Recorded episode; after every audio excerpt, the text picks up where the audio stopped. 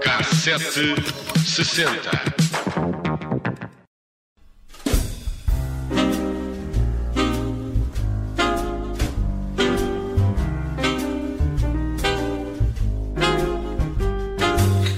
Hoje no Cassete 60 vamos falar de prostituição. Pois é, isto porque em junho de 1962 uma pequena notícia nos jornais dava conta de que a prostituição legal e os locais licenciados para o efeito tinham os dias contados. Ora, ao pesquisar sobre o tema, encontrei o Regulamento Sanitário das Meretrizes, que estava em vigor desde os finais do século XIX. Um regulamento que apenas admitia a prática da prostituição em casas de passe ou chamadas casas toleradas, em que as mulheres ficavam sujeitas a um serviço de inspeção periódica, consultas médicas, tinham de possuir um livrete que atestava a profissão e era crime se acontecesse fora destes espaços.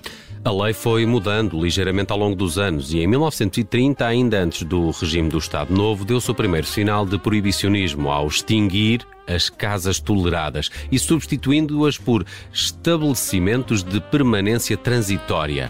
20 anos depois foram proibidas novos, novos licenciamentos e a abertura de novas casas. O passo seguinte foi tornar ilegal a prostituição nas colónias e é então, em setembro de 1962, que aquela pequena notícia de junho se materializa num decreto-lei publicado na íntegra eh, nos jornais, sob o título A prostituição no nosso país será proibida a partir de janeiro, o texto da autoridade dos Ministérios do Interior e da Saúde era muito, muito detalhado. Chegava ao ponto de dizer o que é que aconteceria às casas quando fossem encerradas. Se as pessoas não saíssem até 1 de janeiro de 1963, seriam despejadas e todos os bens apreendidos. Esses bens seriam depois vendidos em asta pública e a receita reverteria para o Fundo de Socorro Social, que seria depois aplicado em instituições de prevenção e regeneração de mulheres e raparigas, que isto não ficava nada uh, ao acaso.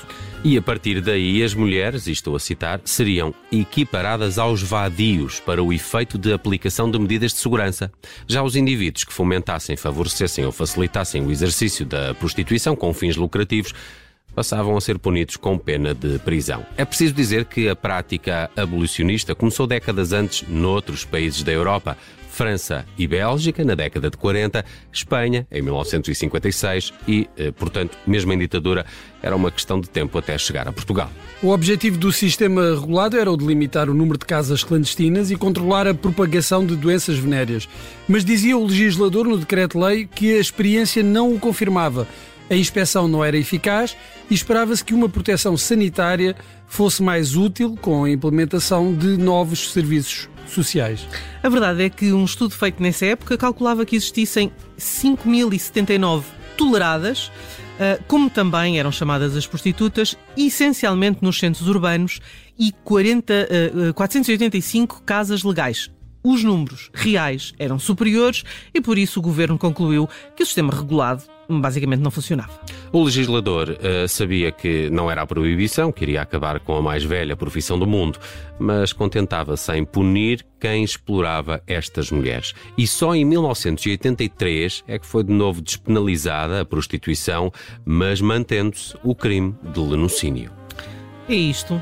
Bela história. 1962, não tinha ideia Nem desta não data em termos ideia. de proibição. E quando encontrei esta, foi uma breve nos jornais, encontrei uma breve nos jornais, porque não nos, não nos podemos esquecer que os jornais claro. eh, eram censurados, eram revistos pela censura e, portanto, tinham muito poucas notícias sobre esse tipo de, de Indústria. De, indú de indústria, sim.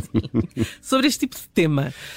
Um, e depois, quando foi publicado o decreto-lei, que também eu encontrei, é uh, publicado o decreto-lei na íntegra, uh, portanto, ocupa metade da página do jornal, uh, com aquela letra muito miudinha, e fica explicado à população o que é que passa a acontecer. E cuidado, ficou, ficou mais duro. Olha, uma das uh, canções mais conhecidas relativos, relativas a esse tema é esta aqui. Fox.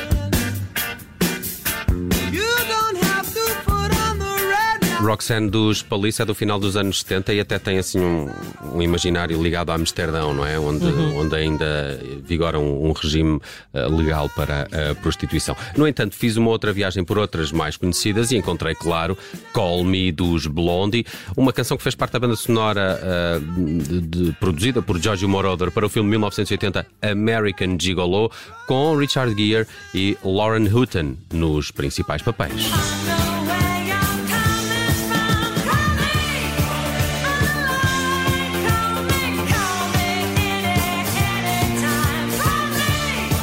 E como o tema da prostituição não é um exclusivo feminino, temos também altamente recriado ao longo dos anos Just a Gigolo. A canção foi adaptada pelo norte-americano Irving Caesar em 1929, a partir de um original austríaco do nome Schöner Gigolo, Arma Gigolo. Era isto que eu queria ouvir. Sendo que a versão mais popular talvez seja a de Louis Prima de 1956. And just a gigolo, and everywhere I go, people know the part I'm playing. Paid for every dance, selling its romance. Oh, Fiquei curioso para conhecer o original austríaco. Ficaste ou não? Sim. Um, de dizer, eh, atenção, que uh, neste decreto-lei em que se fala de prostituição e esta história de 1962 não há qualquer referência a homens prostitutos, como é evidente, porque isso Claro. no Estado Novo não existia, mal era. Uh, bom, vamos continuar na música. Mark Knopfler dos Dire Straits também se dedicou a este tema numa canção que acabou por nunca gravar com a sua banda. Private Dancer uh, acabou sim popularizada e muito na voz de Tina Turner.